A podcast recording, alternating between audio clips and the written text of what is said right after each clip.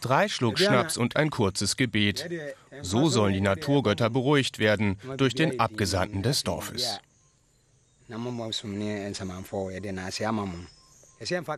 Für deutsche Wissenschaftler ist das manchmal eher ungewohnt.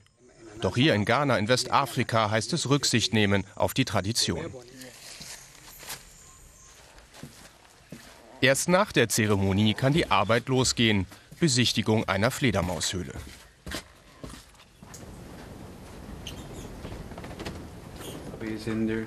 Der Deutsche Stefan Klose arbeitet seit rund einem Jahr in Ghana.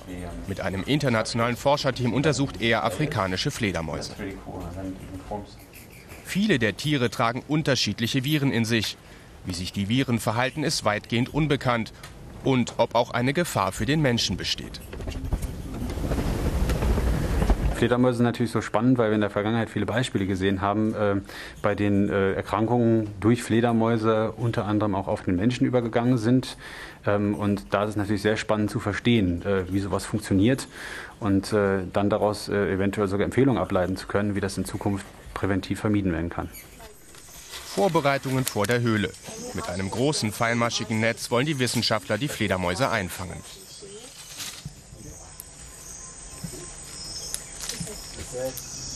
Warten, bis es dunkel wird. Erst nachts werden die Tiere aktiv und gehen auf Futtersuche. In dem voll aufgespannten Netz landen sie dann auf dem Rückweg in die Höhle.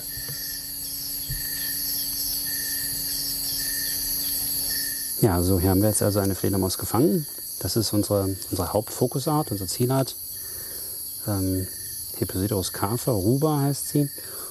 Und man sieht also ganz aufgeregt, die Ohren bewegen sich, da werden also Ortungslaute ausgesendet. Das Tier kann relativ wenig sehen, weil ich eine Kopflampe auf habe, ist also recht hell. Und dann kommt ihr also in den Stoffbeutel hinein.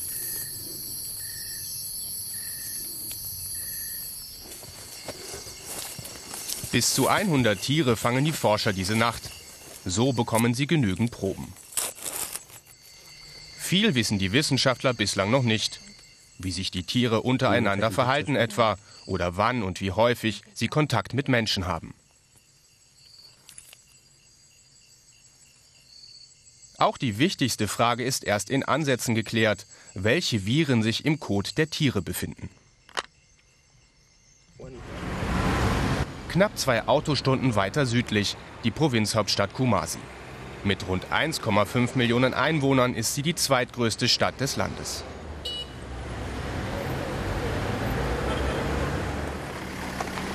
Auf dem Gelände der Universität, eines der führenden wissenschaftlichen Institute Ghanas, das Zentrum für gemeinschaftliche Forschung. Deutsche und ghanaische Wissenschaftler analysieren hier gemeinsam die Proben der Fledermäuse.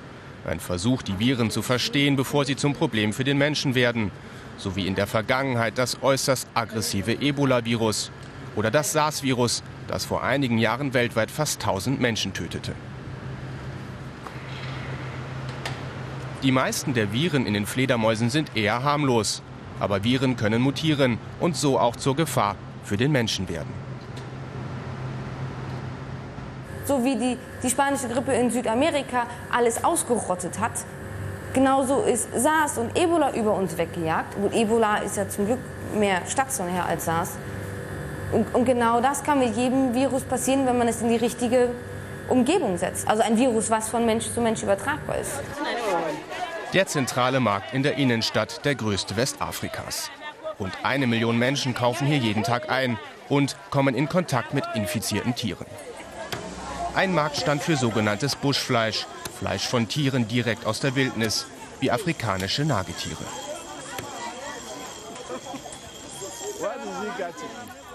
Viele der Tiere tragen Viren in sich, sagen die Forscher. Unter Ghanaan gilt ihr Fleisch hingegen als besonders gesund. Auch Antilopen werden hier neben den Nagetieren verkauft. Und auch Fledermäuse gehören für viele Ghanaer zum Essen dazu. Ich esse Fledermäuse sogar lieber als Hühnchen. Das Fleisch ist süß und lecker. Viele essen das. Mir persönlich schmeckt es aber nicht so gut. Vor allem die Menschen im Osten des Landes essen gerne Fledermäuse. Sie lieben das Fleisch. Ich habe sicher mehr als 20 Freunde, die gerne Fledermausfleisch essen. Treffen mit Verkäuferinnen auf dem Markt. Samuel Opong ist Professor für Wildtierforschung. Er kennt die Risiken beim Essen der wilden Tiere. Doch die Verkäuferinnen davon zu überzeugen, ist nicht immer einfach, sagt er. Für die Frauen ist der Handel mit den Tieren eine Tradition, die oft über Generationen weitergegeben wurde.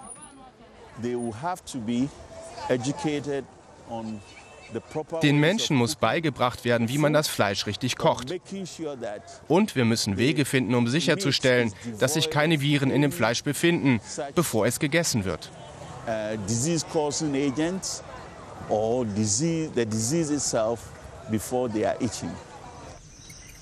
Zurück beim Team von Stefan Klose. Letzte Aufnahmen und Proben fürs Labor, bevor die Tiere wieder freigelassen werden.